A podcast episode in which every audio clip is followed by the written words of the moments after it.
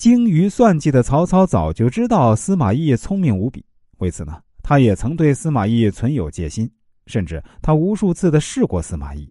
但是啊，这司马懿太会装了，竟然骗过了曹操的眼睛。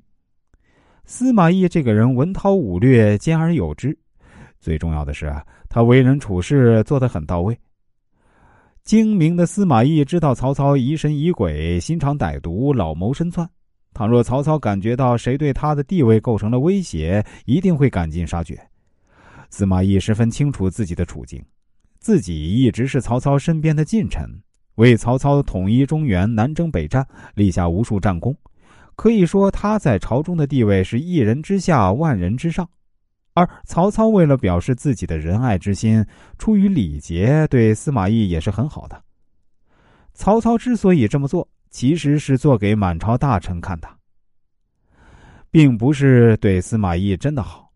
曹操最不愿意就是看到自己身边的人功高盖主。在他看来，这样的人留不得。为了保住自己的地位，曹操一定会找借口杀掉他。对于曹操的猜忌，司马懿自然是心知肚明。他甚至如此显赫的地位会让人很不舒服，必然会引起曹操的警觉。一旦曹操对自己有了戒心，就意味着自己朝不保夕。到那时，现在自己有多威风，将来自己就会有多悲惨。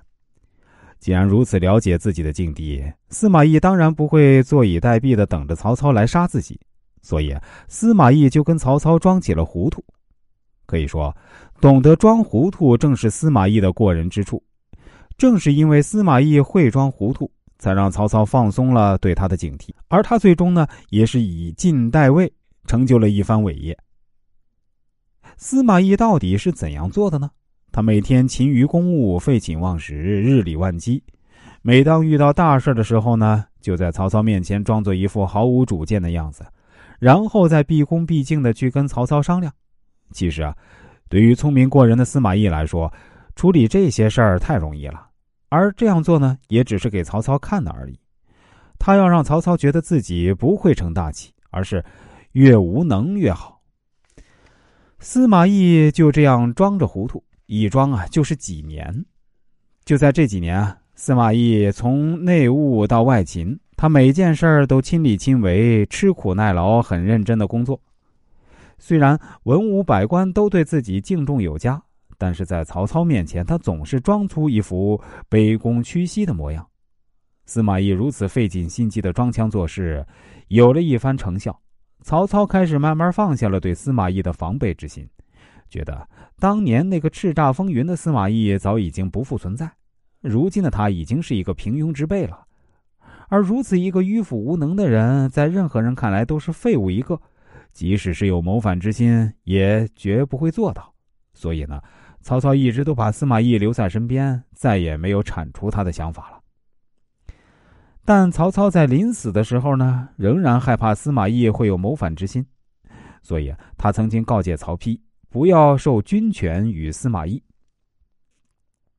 曹丕在开始的时候牢记父亲的嘱托，他只是给司马懿一些无关痛痒的文职，而没有给他任何实权。